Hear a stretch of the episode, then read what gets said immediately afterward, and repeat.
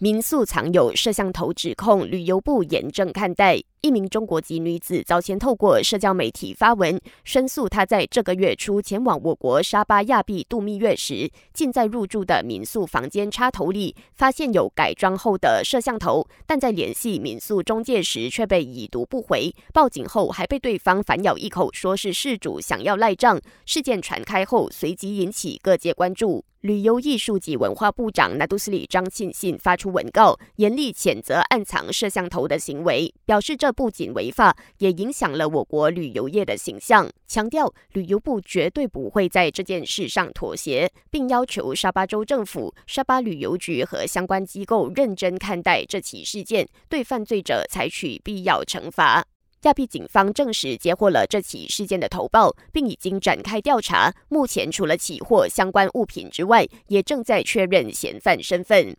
前几天，布城发生了一起严重交通意外，一辆载有砂石的托格罗里因来不及刹车，撞向了前方多辆交通工具，酿成二死六伤。随后，有不少人把矛头指向陆路交通局 JPJ，认为是因为 JPJ 执法不够严厉，才导致和罗里相关的道路安全问题始终无法解决。对此，交通部长陆兆福直言，现有的交通条规已足够严格，甚至引起了业者不满，埋怨当局太严厉了。无论如何，交通部将和 JPJ 讨论，以平衡各方需求，找出更有效的执法方案。而从下个星期开始，JPJ 也将大规模执法，以查出违规商用车辆，尤其是重型砂石罗力。